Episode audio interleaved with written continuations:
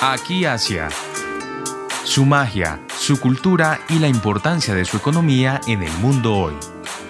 Voces y sonidos del continente más extenso y poblado de la Tierra en Aquí Asia.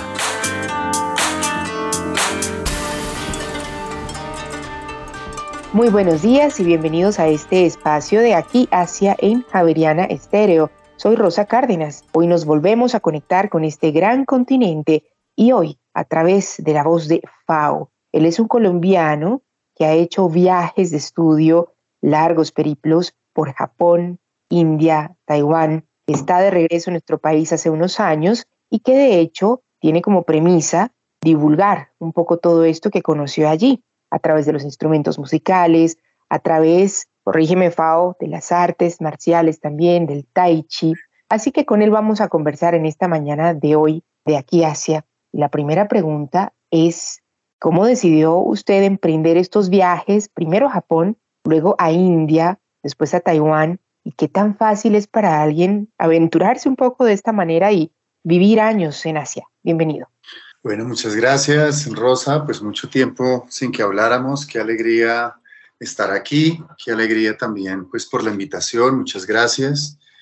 Bueno, yo estudié música aquí en Colombia y también estudié estudios asiáticos en la universidad y siempre estuve interesado en la música como tal, pero también en la música asiática y en todo tipo de artes asiáticas.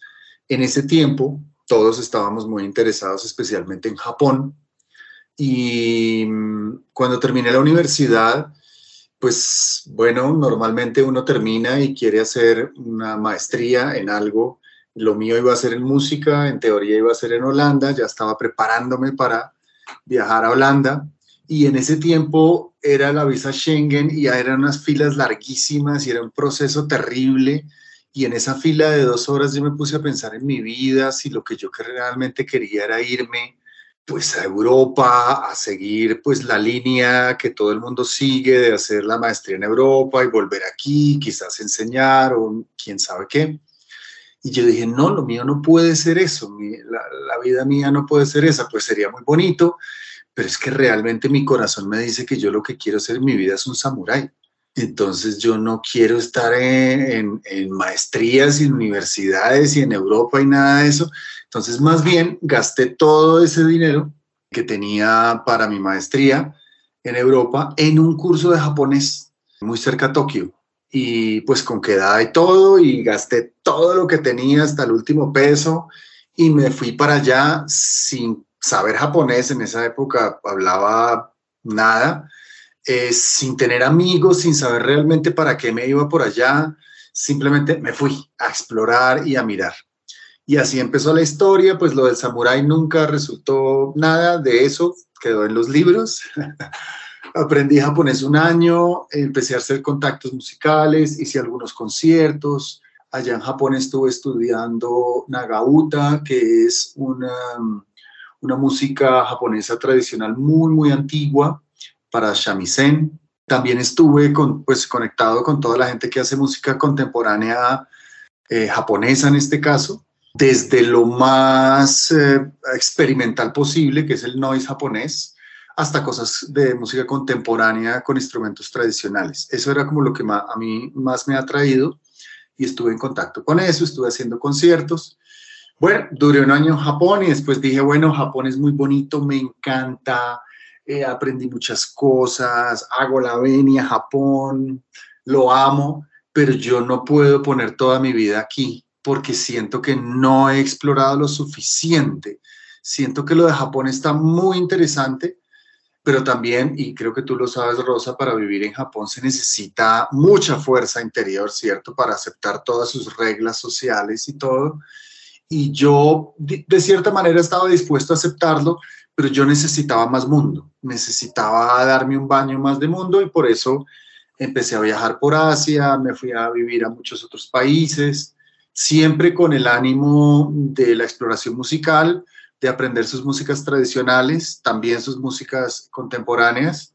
Y el otro punto también que me mantuvo en Asia durante casi 10 años o más de 10 años fueron las artes marciales, en especial el tai chi. Eso era lo que yo quería aprender realmente. Fao, tuvimos un programa previamente acerca de la práctica del tai chi y yo quisiera aprovechar que lo tengo usted, vi en la página web, eh, la página faotao.net, que incluso usted recibió un premio, una distinción por tener un nivel generoso, avanzado en tai chi. ¿Qué vínculo puede tener esta práctica del arte marcial con la música que usted tanto también promociona? Sí, gracias por la pregunta. Bueno, la página es faoto.net, la página pues donde están las cosas que, que yo estaba haciendo.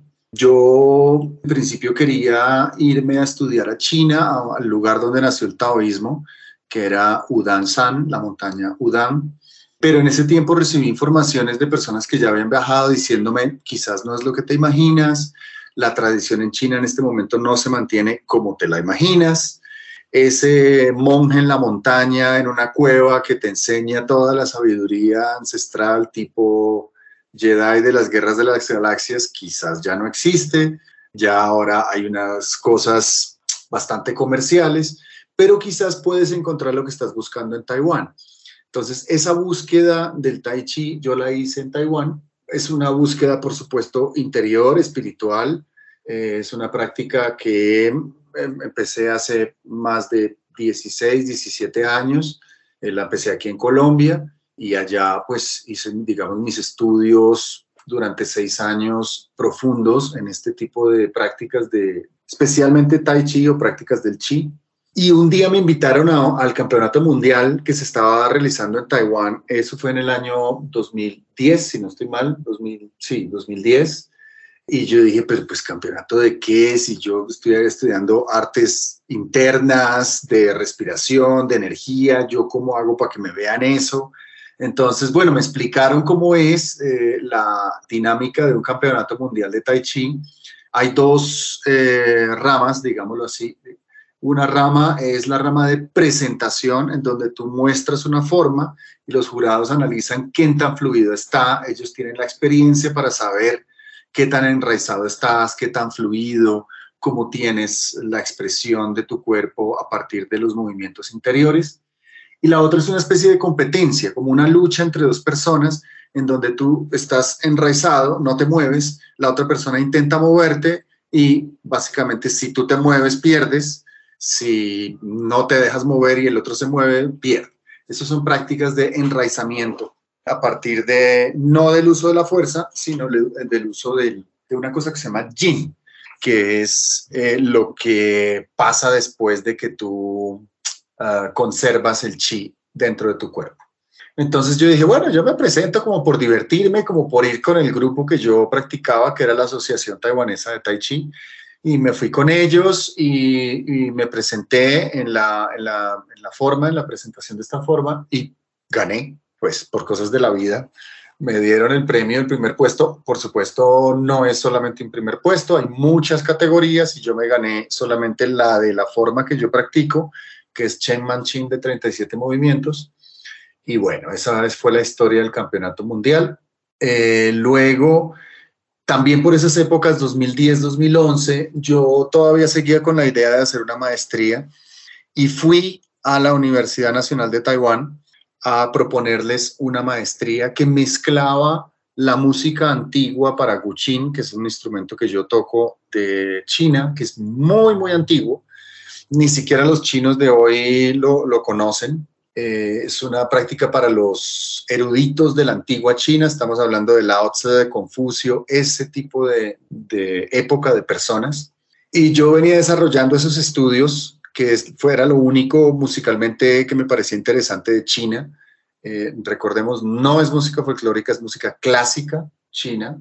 Y mi propuesta fue, bueno, quisiera hacer una investigación sobre las prácticas del chi y la música antigua china. Es decir, cómo se aplicaría la energía del chi a un instrumento musical. Entonces me dijeron, fabulosa, fabulosa su investigación, no, maravilloso, la venia y todo, pero resulta que para usted hacer eso, su chino, su nivel de chino tiene que ser perfecto. Ni siquiera los propios chinos de aquí pueden entender los textos antiguos del taoísmo, ni los textos antiguos del Guqin. Entonces, ¿cómo está su nivel de chino? Y mi chino, pues sí, yo venía estudiando ya un año, pero un chino perfecto estamos hablando de 7, 8, 10 años o toda una vida. Entonces efectivamente me dijeron, bueno, esa investigación no la puede hacer, pero la he venido haciendo yo por mi, por mi cuenta, como todas estas prácticas musicales están relacionadas a las prácticas de chi, incluyendo respiración y energía interna. Y también, Fao, me pregunto cuál es este vínculo que usted ha notado dentro de la música de Japón, luego de India, luego de Taiwán, de China. Em, ¿Usted ha notado algún vínculo particular dentro de todas estas historias musicales? Es una pregunta muy amplia, pero como vivió en estos tres países y conoció su música, ¿hay un vínculo? De todas las músicas del mundo, eh, pues hay el vínculo de entrar en un estado, en una dimensión especial cuando trabajamos con la música. Inclusive con músicas populares, inclusive con músicas que se pueden escuchar en la radio, todas estas músicas están diseñadas para que nosotros entremos en un, en un, estado diferente humano, donde no hay una comunicación verbal, ni se pueden explicar de cierta manera. Por ejemplo, si uno se baila una salsa, eso no se puede explicar, eso hay que bailarlo, hay que disfrutarlo, hay que sentirlo. Es muy difícil por eso enseñarle una salsa, por ejemplo, a un japonés, porque hay que, hay que enseñarle ese, ese sentimiento y casi que uno tiene que tener eso en la sangre no digamos más de la música africana o de la música de Medio Oriente. Entonces, en las músicas de Asia y en todas las músicas en general, yo encuentro ese vínculo, ese vínculo especial del ser humano de entrar en un estado ritual, en una dimensión eh, inexpresable con palabras.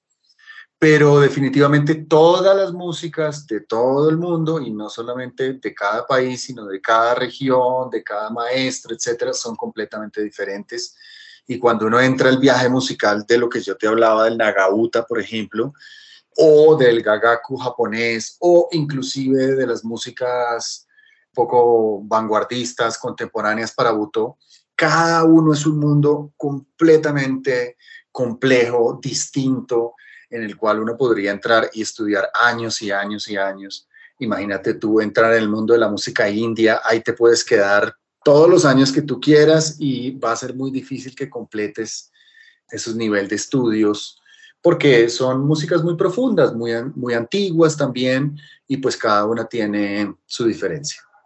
Yo vi en la página que ya, ya me corregiste, faoto.net, también acerca del baño sonoro y me llamó mucho la atención porque, claro, es, es este vínculo del que hablas, de cómo la música también hace parte de nuestra vibración, de cómo nosotros somos música y cómo a través de los instrumentos podemos de alguna manera también conectarnos. ¿Por qué no hablamos un poco de qué es este baño sonoro? Sí, bueno, eh, a mí, bueno, siempre me ha fascinado la música pura como tal. Me parece que, vuelvo y repito, nos, nos eh, permite entrar en una dimensión muy especial como seres humanos. Por eso hay música en todos los rituales del mundo pero también de cierta manera me pareció interesante vincular todo lo que tiene que ver con energía, musicoterapia, sonoterapia, etcétera, dentro de, pues dentro de mi vida, por lo menos aprender sobre eso. Y en ese tiempo, era el año 2008, me encontraba en, en India y conocí a una alemana que hacía baños sonoros. Entonces me causó muchísima curiosidad qué será un baño sonoro. Entonces, pues le pagué uno, lo viví, era un baño con cuencos tibetanos. Después le dije que pues a mí me interesaban este tipo de cosas, que me gustaría aprender. Y ella me enseñó, me enseñó un camino que es muy especial, un poquito diferente al que se encuentra normalmente aquí en, pues lo que se vende como baño de cuencos tibetanos y todo eso me enseñó un camino muy especial, me llevó a un lugar muy especial en los Himalayas donde se consiguen estos cuencos tibetanos hechos a mano, no necesariamente tibetanos, son cuencos de los Himalayas, se encuentran en muchos lugares. Yo en ese tiempo me encontraba en un lugar que se llama Ladakh, en los Himalayas indios, y aprendí la técnica con esta profesora alemana y después yo le incluí todo lo que había aprendido de las prácticas del chi, del qigong y del tai chi. Entonces, lo que yo ofrezco como baño sonoro es un baño con cuencos tibetanos, eh, con gong también, con algunos instrumentos de viento también. Y toda esta práctica mm, eh, que se hace está incluida el manejo del chi, el manejo del chi en la persona. Desde ese punto de vista tiene un poquito, digamos, de reiki o ese tipo de, eh, movimientos de energía con las manos. Y bueno, eso es lo que yo hago, ese baño sonoro que yo hago es esa mezcla de esas dos cosas. Cualquier persona puede llegar a, a estar interesada en un baño sonoro, en un baño sonoro. Hay que tener alguna condición especial para adentrarse en el baño sonoro. ¿A quién le puede interesar este baño sonoro? ¿Quién lo necesita? Eh, absolutamente a todo el mundo, todos los necesitamos. Yo mismo me doy baños a veces eh, de sonido, de, vuelvo y repito, este tipo de sonidos nos permite entrar en otras dimensiones que no son expresables con palabras, a pesar de que uno pueda teorizar como occidental y decir, no, pues mira, la sanación, el chakra, pues uno se puede inventar muchas cosas como, como uno quiera, pero realmente este es un mundo que a mí me gusta verlo así, un mundo misterioso, sin palabras, al cual puede ingresar cualquiera, no necesita absolutamente nada. Lo hacemos a veces grupal, eh, a veces eh, invitamos a las personas y como una demostración eh, nos acostamos en el piso, en una yoga mat, por ejemplo, y disfrutamos de una hora o 90 minutos de un baño sonoro. Pero idealmente estos baños son personalizados porque vuelvo y repito, esto que estaba hablando de la energía, pues va es para esa persona, con la energía de esa persona en ese momento. El cuenco va en determinado lugar con determinada frecuencia para esa persona. Por eso los baños grupales son simples demostraciones, pero la, la recomendación para todos es hacerse un baño pues individual, personalizado y vivir esa experiencia. Pues a mí eso me suena bastante, Fao. Yo creo que después hablamos del baño sonoro. Una pregunta adicional, em, nos hablaba hace unos minutos el guchín, si no estoy mal, un instrumento de China muy relevante. ¿Qué otros instrumentos conoce usted? Veo que son muchos, pensaría que muchos de percusión, pero algunos que usted diga, bueno, e, este instrumento realmente me gusta, me he dedicado a él, ¿cuáles nos podría mencionar? Pues soy un fanático de, de los instrumentos, me encanta coleccionar, me encanta explorar, no soy una persona dedicada solamente a un instrumento. Entonces, bueno, de los instrumentos que, digamos que más practico, que más toco y que muestro también al público, está eh, el handpan, que es un instrumento de metal, también otras personas lo llaman hang. Ese instrumento lo he estado trabajando hace más de seis años, bastante. Como te digo, el guchín, para mí el guchín es una práctica diaria yo todos los días practico tai chi. A propósito, para los que estén interesados, la práctica es en el Parque de los Novios a las seis y media de la mañana.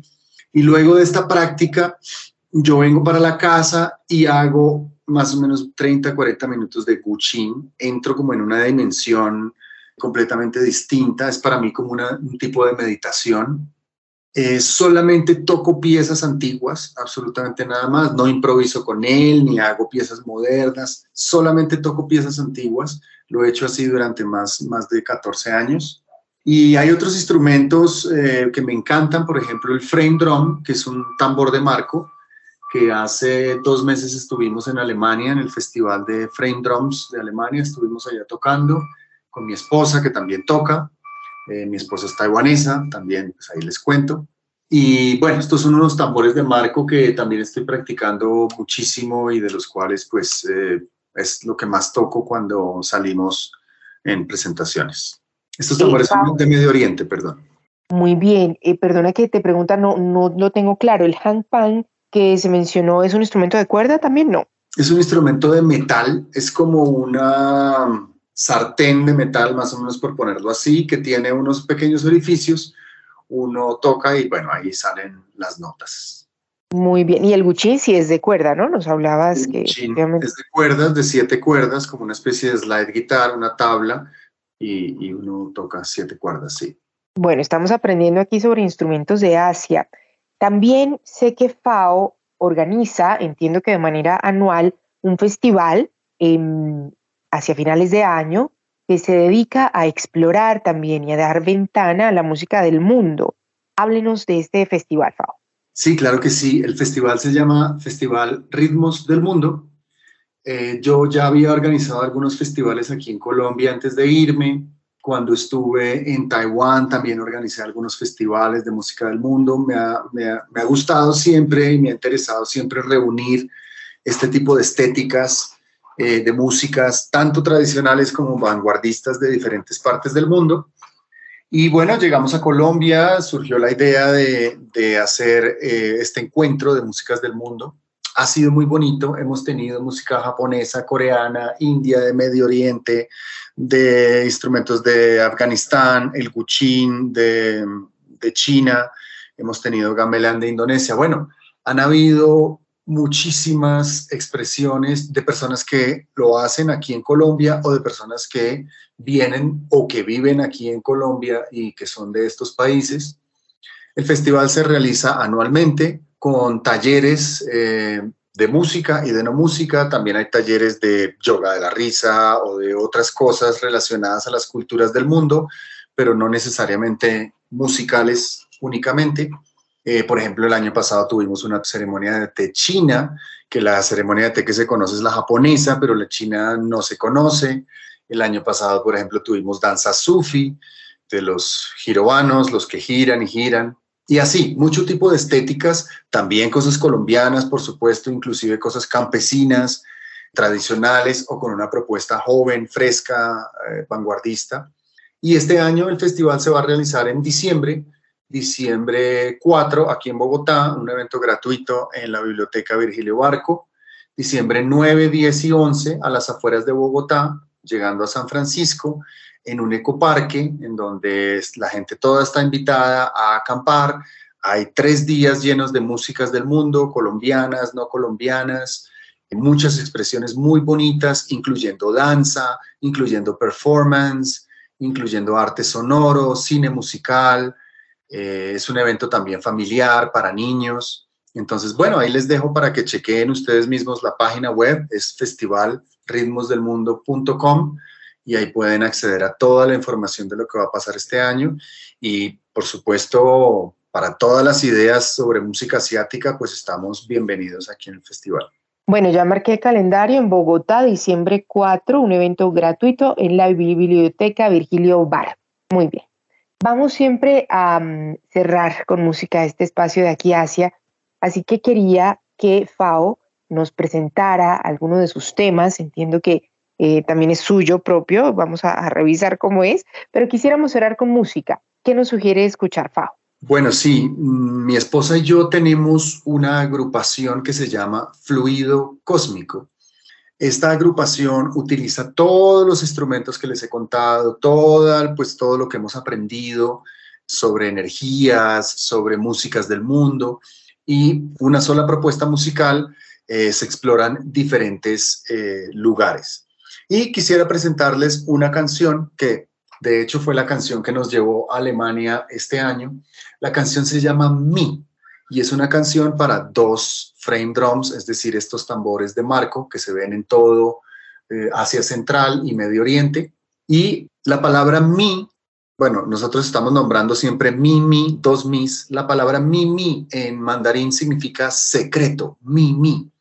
Lo que nosotros hacemos es jugar con caracteres chinos para cambiar, por ejemplo, decimos mi, sen, uh, bao, mi cambiamos la estética y cambia el significado también de las palabras en chino, pues en una canción. Entonces van a escuchar los tambores y van a escuchar nuestras voces jugando con esta parte que se llama el secreto. Vamos a cerrar entonces con este tema, Mimi. ¿Me repites el nombre de la agrupación, por favor? Se llama Fluido Cósmico y tenemos dos álbums que los pueden encontrar en todas las plataformas. Fluido Cósmico. Pues muy bien, así nos seguimos conectando con Asia. Gracias a FAO que estuvo esta mañana con nosotros en este espacio de Javerian Estéreo, aquí Asia. Los espero el próximo sábado a las 9 de la mañana. Soy Rosa Cárdenas.